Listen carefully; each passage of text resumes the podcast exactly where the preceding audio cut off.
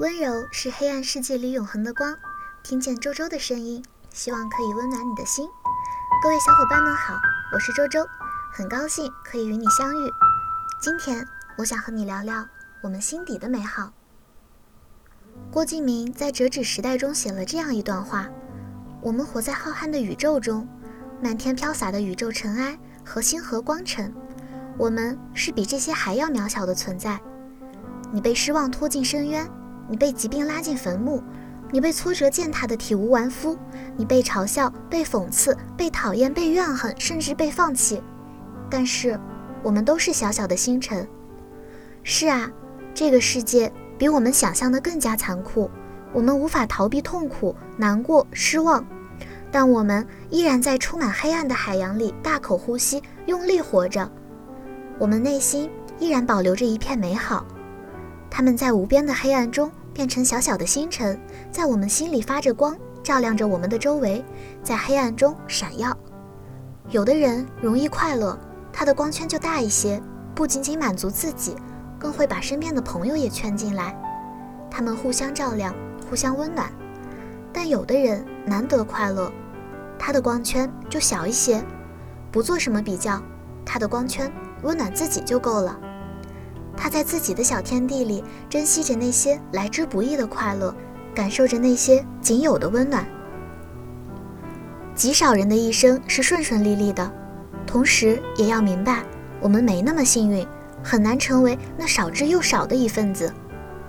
我们的一生就像是在爬山，一座座山可能高的望不到顶，也可能只是一座小山丘，可能爬着爬着发现自己没系安全绳，而下方就是悬崖。也可能失足跌进谷底，于是你在山谷深处大喊，没有人听到，回应你的只是重复的回音和幽森的虫鸟叫，还伴着几声野兽的低吼。于是你拼命地向上爬，越是穷途末路，越是势如破竹。那些你坠入山谷时脑子里出现的被人嘲笑的经历，那些笨拙的回忆，都变成了你向上爬时脚下的石头。你一步一步向上爬，终于。那些咬牙坚持和日积月累的伤痛，让你懂得了坚持的意义。有了这股劲儿，你继续爬着。在山上，你听到了花草的声音，那些美好像蝴蝶似的萦绕在你身边，你感到温暖，感到充满力量。于是，你带着美好越过这座山，看到了新的地平线。有人问：心底的美好是什么？心底的美好，在我看来。就是那些你不知道的，不因自己做了什么却能让自己开心的事儿，就像下雪，冬天悄悄的来了，人们理所应当的想到下雪。冬天和雪好像就是该绑在一起，不知道从什么时候开始，初雪就变成了人们的期待，也更像是一种执念。没有下雪的冬天，即使再寒冷，都不过是秋天的牢骚。于我而言，白白软软的雪。才代表冬天的开始，在那之前，只能说是更冷的秋天。仔细想想，你有没有因为看到过被阳光拥抱着的在草地憨憨入睡的小猫而感到生命美好、人间值得？又或者是其他美好的小事儿，就像春天刚出枝头的花苞，又或者是路过湖边瞥见的欢快跳跃的小鱼。其实身边美好的事儿有很多，就像那句话。世界上不是缺少美，而是缺少发现美的眼睛。就像那点星光，虽然渺小，但只要用心发现了，温暖的力量就可以无限的扩大。面对浩瀚的宇宙，人们当然显得渺小，但在生活中，只有自己的周围变小了，自己才会成为主角，才能掌握自己的生活。就像那句名言：要像星星一样，要有发光和不发光两种样子。